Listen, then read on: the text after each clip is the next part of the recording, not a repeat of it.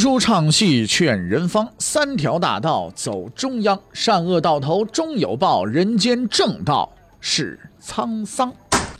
给您续上一杯茶，我慢慢的说，您细细的品。听大禹话说明朝，除了咱们广播直播以外啊，我们还在喜马拉雅独家网络发布。各位呢，可以登录喜马拉雅手机和电脑客户端，搜索“大禹茶馆”，选择收听。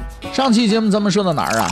咱们说到不烂之舌，杨善带回朱祁镇，突遭变故，京城拒接太上皇。居庸关守将出城迎接朱祁镇的归来，这些个边关将领对朱祁镇呢还是十分尊重的啊，毕竟是太上皇嘛，对不对？但是奇怪的是呢，他们也不着急啊，送这位太上皇回去啊，似乎在等什么啊？其实他们等的就是京城的迎接队伍啊，不是迎亲队伍，是迎接队伍啊。咱们说呀，就算是说杀人放火这些事情呢，这个咱们上来是礼仪之邦嘛，也得讲个体面嘛，对吧？更何况是太上皇这打猎归来是吧？对不对？这个这个打靶归来是这么光荣而重要的事情，那得大吹大擂一番啊，扬我国威，光耀子孙是吧？可是这一次呢，了不得了，极为反常。京城的人迟迟不到，啊，这些等待的人觉得是不是出什么事儿了？哎，京城里真出事儿了，出什么事儿了？钟钦玉是万万没想到啊，他设置了如此之多的障碍。找了一了不起、起一点都不起眼的一个老头子，竟然变成一个了不起的老头子啊！把朱祁镇给带回来了，你这怎么好啊？朱祁钰很不高兴，但是礼部尚书胡盈呢却很高兴，他趁机提出一整套迎接的仪式。这套仪式可老复杂了啊！具体来说呢，就是先派锦衣卫和礼部官员到居庸关迎接，然后在京城外城由文武百官呢来拜迎。最后进入内城，由现任皇帝朱祁钰亲自谒见，然后将太上皇送到住所。哎，这算是大功告成了就行了。朱祁钰啊，听了这个建议啊，非常仔细的听完之后，给出了他的方案啊。这个不要着急啊，一台轿子两匹马接他回来行了。厉行节约，简单易行，对亲哥哥一视同仁。朱祁钰先生也算是为后世做了表率了啊。我这个几十中啊，刘福实实在是看不下去了啊，就上书表示说这个玩意儿太单薄了，对不对？朱祁钰反应很快，立刻回复：“哦，我已经尊兄长为太上皇了，还要什么礼仪啊？”刘福说：“礼仪太薄，到底是什么用意啊？”这话就说重了。不得已，胡英只得出面说：“大臣们呐，没别的意思，就是希望皇帝啊能够亲近太上皇，前往迎接罢了。”你这个理由确实是冠冕堂皇啊，不好反驳的。但是朱祁钰呢不慌不忙，因为朱祁镇在归途中曾托人向他表示希望礼仪从简。哎，有了这个借口呢，朱祁钰就洋洋得意告诉群臣说：“那行行了行了行了，都别跟我吵吵了啊！你看看你看你看，看着了吧？这是太上皇的意思，说要从简。我我能违背吗？我不敢违背。嗯，想来朱祁镇就是跟朱祁钰客气客气，但是朱祁钰一点都没客气啊！就这么着，光荣回归的朱祁镇坐着轿子，在两匹马的迎接下啊，回到了京城。也太威风凛凛了啊！在这里没有百姓沿路相迎，也没有文武过官说在这里呢，这个呃呃跪拜啊！这位昔日的皇帝面对的是一片的寂静，几分的凄凉啊！朱祁钰还是出来迎他哥哥了啊！在东安门外和这位太上皇拉了几句家常，就打过去。早已为太上皇准备好的寝宫啊，赶紧上那边待着去吧！这寝宫是什么地方呢？南宫。嗯在这里，他为自己的哥哥安排了一份新的工作，什么工作呀？囚徒。然后他回到了一年前自己哥哥住的地方，继续做他的皇帝。兄弟二人就此分道扬镳。朱祁镇傻吗？朱祁镇当然不傻。从迎接的礼仪和弟弟的态度，他已经看明白了，自己不是一个受欢迎的人。而所谓什么南宫、什么寝宫，不过就是东华门外一处十分荒凉的破房子而已。但是他并不在乎，大漠的风沙、野仙的屠刀、喜宁的诡计，他都挺过来了。对于经历了九死一生的他来说，能够回来就已经是老天开眼了。毕竟很多和他一起出征的人已经永远留在了土木堡，相比之下，他已经很满足了呀。他带着急促的步伐向荒凉的南宫走去，虽然已经物是人非、今非昔比，但他相信还有一个人在那里等着他，等他回来。他没失望啊！当他打开大门的时候，他看着这个人了。开门的声音惊动了里边的这个坐着的人，他似乎意识到了什么，就站起身来，摸索着向发出声音的方向走去。他已经看不清来人了，因为在漫长的等待岁月中，他已经把自己的双眼哭瞎了呀。当一切浮华散尽的时候，这俩人又相遇了。朱祁镇释然了。他的亲信大臣抛弃了他，他的弟弟囚禁了他，他失去了所有的权势和荣华富贵，从一个君临天下的皇帝变成了被禁锢的囚徒。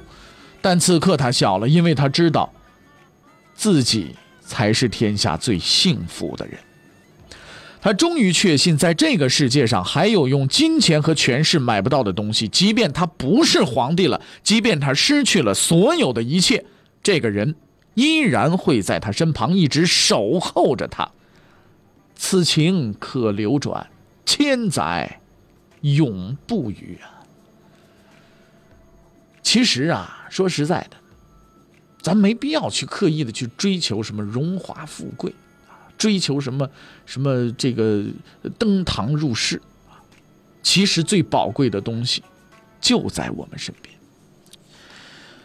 从此啊，荒凉的南宫迎来了新的主人——太上皇朱祁镇和他的妻子前皇后。说他们是主人也并不贴切，因为事实上他们俩都是当今皇帝朱祁钰的囚徒。朱祁钰对这个意外归来的哥哥有着极大的戒心和敌意。虽然朱祁镇已经众叛亲离，失去了所有的一切，只想过几天舒坦日子，朱祁钰却连自己哥哥这最基本的要求也不愿意满足。景泰元年十二月，胡英上书要求带领百官在元旦的时候在延安门朝拜这个呃呃太上皇朱祁镇，对吧？希望呢得到朱祁钰的批准。朱祁钰的答复是什么呢？朱祁钰答复是不行啊，你还朝朝拜什么？朝拜太上皇那了得吗？是不是啊？然后他还追加了一条，说你不只是这个元旦的时候不行，哎，今后所有节日庆典都不需要朝拜。为了确实的搞好生活服务和安全保卫工作，他还特意挑选了一些对朱祁镇不满的宦官来服侍这位太上皇，派出锦衣卫把南宫内外啊严密包围。同时呢，朱祁钰也周到的考虑到了环境噪音问题。为了让自己的哥哥能够不受打扰的生活，他命令不许放任何人进去看望朱祁镇，他的所有生活必需品都由外界定期、定时、定点送入。王直呼营曾来此看望朱祁镇，被这些忠实的保卫者拦了回去。他们这才意识到，这位所谓的太上皇实际上就是一个阶下囚。朱祁钰把事情做绝了。他虽然迫于压力没有杀掉自己的哥哥，但是也做了几乎所有不该做的事情，给他的哥哥判了一个终身的监禁呢。那个原本和气亲善的好弟弟已经不见了，取而代之的是一个六亲不认、心如铁石的陌生人。这虽然是悲剧，却也是皇权游戏的必然规则。住在里边的朱祁镇反倒是十分平静，对他而言，活下来就已经很满足了。他老老实实的过着弟弟给自己安排的囚徒生活，从来也不闹事。唯一的问题在于朱祁钰割断了他和外界的联系，甚至连他的正常的日常生活必需品呢，都已经不能保证了。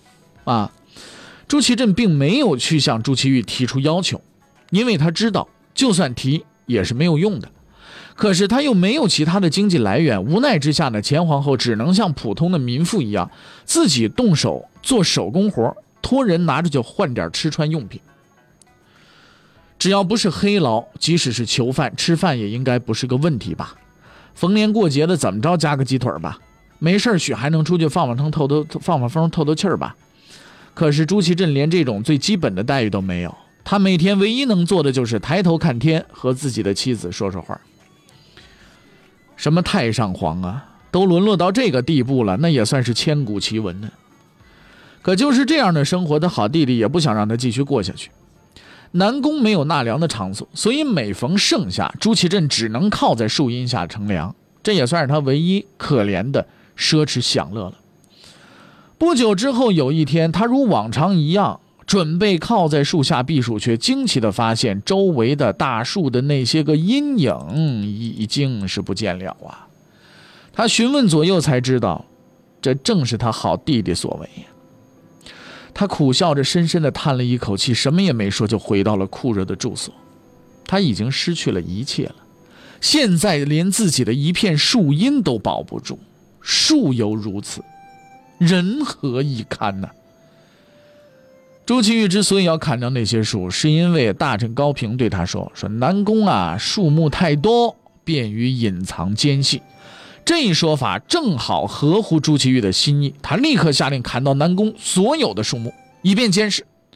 至于朱祁镇先生的树荫，当然了，不在他的考虑范围之内嘛。朱祁镇终于明白了，他的好弟弟是一个比野仙更可怕的敌人。野仙虽然文化不高，行为粗鲁，但还算是个比较讲义气的人，说话好歹是算数的。而自己的这个好弟弟，为了巩固皇位，一心一意把自己这个已经失去了一切的人往死里边逼呀。朱祁钰呀！你也太过分了。但是朱祁镇除了心里边有怨言之外，他没有任何的办法，只能继续这么过下去。毕竟活一天他就是一天。所以他默默的忍受了下来，依然以他诚恳真挚的态度去对待他身边的人。慢慢的呢，那些被安排来监视他的人，也被他的真诚和处变不惊打动了，有一些成了他的朋友。这其中有一个叫阮浪，阮浪是个比较忠厚的宦官，他永乐年间进宫，不会拍马屁，也不搞投机，就是老老实实的过他的日子，干他的活在宫内待了四十年，却只不过是个小小的少监而已，没人瞧得起他。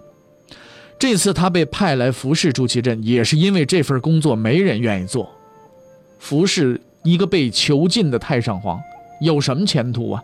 没前途啊！可是朱祁镇呢，倒是如获至宝。他平日里也没事儿做，正好可以和这个他从小就认识的老太监聊聊天有一次聊得开心了，他把自己随身携带的一个金绣带和一把镀金刀，注意是镀金的啊，就送给阮浪了。此时的朱祁镇已经是身无长物了，这些所谓的礼物已经是他身上为数不多的值钱的东西了。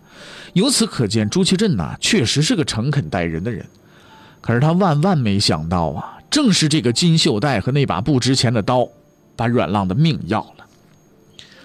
阮浪是个比较随意的人，全然没有想到这中啊，这其中蕴藏着极大的风险。他收了这两件东西，觉得没什么用处，就呢，转手送给他朋友王瑶了。这个王瑶和阮浪一样，是一小官想也没想就收下了。那么这个事儿呢，要是到这儿就结束了，倒也没什么问题。偏偏这个王瑶又有一朋友叫卢中，他时常也会把这两样东西拿出来给卢中看。卢中呢是王瑶的朋友，王瑶却不是卢中的朋友。卢中是锦衣卫，当他看到这两件东西的时候，其特务本能立刻告诉他，这是一个可以利用上位的机会。于是他勾结自己的同事锦衣卫李善，去向这个。朱祁镇告密去啊！朱祁钰告密去，罪名是阴谋复辟。根据就是金绣带和镀金刀啊，因为在他们看来，这两件东西是朱祁镇收买阮浪和王瑶的铁证啊。朱祁钰这下终于找到了借口了，他立刻就开始了行动。那后边的事情就简单了呀。王瑶和阮浪被抓进监狱，严刑拷打、酷刑折磨，只为了从他们口中得到一句话，就是朱祁镇有复辟的企图。卢中亲自参加了拷打和审讯，并且威胁，如果供出所谓阴谋，就放了他们。因为卢中认为，即使啊本无此事，阮王二人也会为了自保供出点什么。可事实却告诉他，并不是所有的人都像他那么无耻。阮浪和王瑶虽然官不大，但是很有骨气，受尽折磨，一个字也不说，直到最后被押送刑场处了决，他们也没有诬陷朱祁镇。朱祁钰的企图落了空，卢中的升官梦也破了灭。阮浪和王瑶虽然是人微言轻，可其行为却堪称顶天立地、光明磊落。朱祁镇又一次被从悬崖边上拉了回来。而当他得知那个和蔼的老宦官已经被自己的弟弟给杀害了，再也不能和他聊天的时候，他已经明白了。在这场权力的游戏当中，没有弃权这一说法，只有胜利者才有活下去的资格呀。朱祁钰这边也越来越不安了。自从他的好哥哥意外归来以后，他一直都处于担惊受怕的精神状态之中。他已经习惯了被人称为皇上，已经习惯了文武百官向自己朝拜。他害怕自己已经得到了一切再次的失去，所以他囚禁了自己的哥哥，并寻找一切足以置其于死地的机会。金刀案的发生，更加深了他的这种恐惧。自此之后，他的行为越来越偏激，也越来越过分了。为了斩草除根，免除后患，朱祁钰已经打定主意，就算不杀掉朱祁镇，也要废掉他的儿子。当时的皇太子朱见深，把帝国未来的继承人换成自己的儿子朱见济。没错，只有这样，朱祁钰才能安心的在这龙椅上坐下去。可是这件事情不是一般的难，因为早在朱祁钰被临时推为皇帝之前，老谋深算的孙太后早已立了朱见深为太子，并且言明将来一定要由朱见深继承皇位。当时朱祁钰本人也是同了意的。虽说朱祁钰本人可以翻脸不认账，但他眼前还有一道难关必须要克服，那就是得到大臣们的支持。可是话说回来，自古以来啊，废太子这样的事情，那叫国本啊，那都是不怎么得人心的事儿啊。你让大臣们支持自己，谈何容易啊？朱祁钰苦苦思索，却始终不得要领。正在这个时候，他的亲信太监兴安为他出了一个绝妙的好主意。不久之后的一天，朱祁钰召集内阁成员开会。当时的内阁成员一共是六人啊，分别是首辅陈询、次辅啊，还有这个阁员等等，是吧？包括什么王一宁、江渊、商洛等等等等这一系列人。这六个人呢，是当时啊文官集团的头目。他们进宫啊，去拜见朱祁钰，行礼完毕之后，等着听皇帝陛下有什么吩咐。可是等了半天，坐在上面的这位仁兄始终是一言不发。那么朱祁钰究竟会用什么样的好主意来废掉朱见深呢？欲知后事如何，且听下回分解。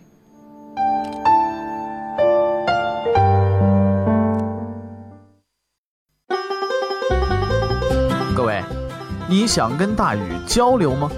你想跟大禹辩论吗？你想给大禹指出错误吗？来微信吧，微信搜索订阅号“大宇茶馆”，哎，就能实现了。记住啊，宇是宇宙的宇。